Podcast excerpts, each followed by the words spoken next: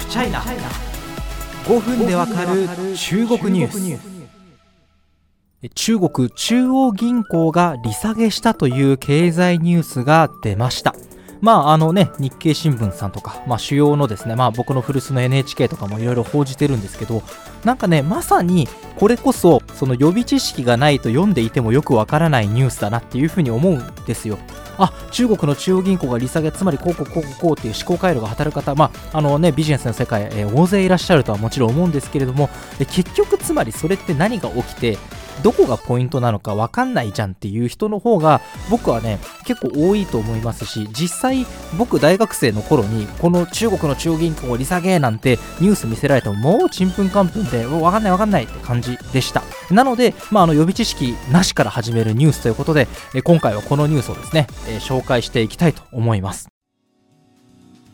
さあ中国の中央銀行が利下げ。ね、利下げって何ですかって話なんですけど、要は貸したお金につく利子ですよね。まあ、あの10%だったら100円借りたら110円にして返さないといけないってことですけど、まあ、この利子が下がりますよということです。つまり、この利子が下がる。今まで100円借りたら110円返さないといけなかったのを105円で返せばいいですよみたいな話になったので、まあ、借りる側としてはちょっとこう気持ちが楽になりますよね。で、中国のですね、この事実上の政策金利とされているのは LPR と言います。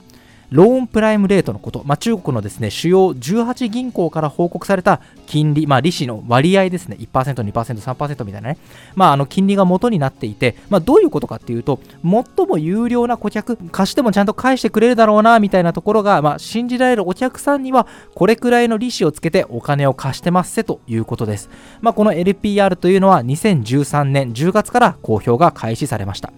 種類は2つあります。期間1年と期間5年以上のもの。まあ、もっと長く借りる場合ですね。これは住宅ローンなどの目安になると言われてます。さあ、今回この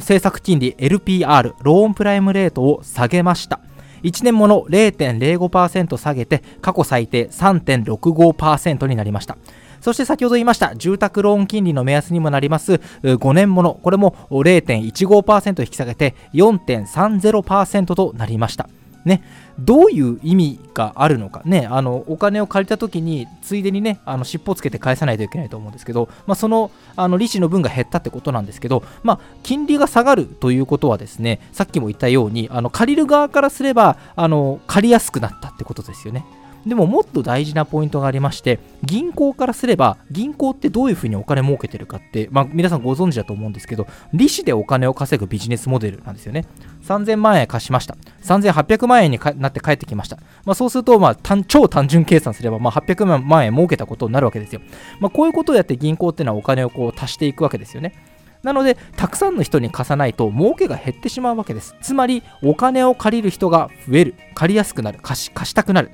お金を借りる人が増えて世の中にお金がその分回るわけですよね。まあ、あの経済というのはですねあのかなり単純に構造化しますとですね、まあ、血液みたいにお金がですねどんどんどんどんたくさん回ればその分景気がどんどん良くなると言われてます。もちろんこれが増えすぎるとですねお金の価値が逆に下がってしまうということもあるんですが、まあ、不景気の局面ではこういうふうに利下げをすることがですねあの有効な手段の一つだというふうに言われてます。ただし今回の利下げね中国が、えー、まあお金を借りやすくしましたよ。じゃあ世の中にお金がいっぱい出回ります。じゃあそれで新しくお店を作ろう工事をしよう、ま、いろんなことがありますけれども、じゃあそれで世の中の景気少しずつ良くなっていくのかというと、今回効果には疑問符がついています。ね、先ほども言った通り、金利を引き下げるということは、いわゆる停滞している経済に対するですね、まあ、カンフル剤みたいなアクセルみたいな効果があるわけです。だけど、習近平指導部、同時にブレーキを踏んでいるわけです。その最大の要因はゼロコロナです。ね、上海なんかすごく象徴的ですけども突然街ごとロックダウンになってしまったせいで飲食とか観光など大ダメージです。えー、中国のハワイとも言われてですね私も昔滞在したことあるんですよ海南島っていうね本当まあ日本で沖縄的なポジション的なあの場所なんですけどそこもですね観光客がもうすごい数足止めになってしまったりとかもう要は事業を起こす側もいつここで例えばそのじゃあ焼肉屋さん開いたとしていつロックダウンで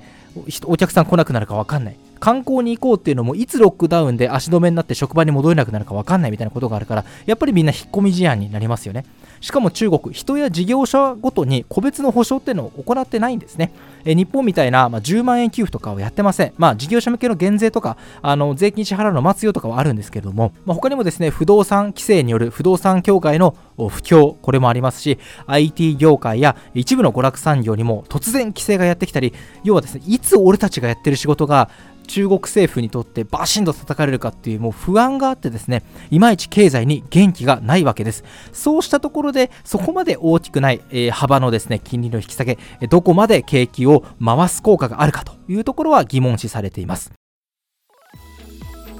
まあその中国経済をこう覆う暗い雲っていうのはまだまだ晴れないかなというふうに思ってます。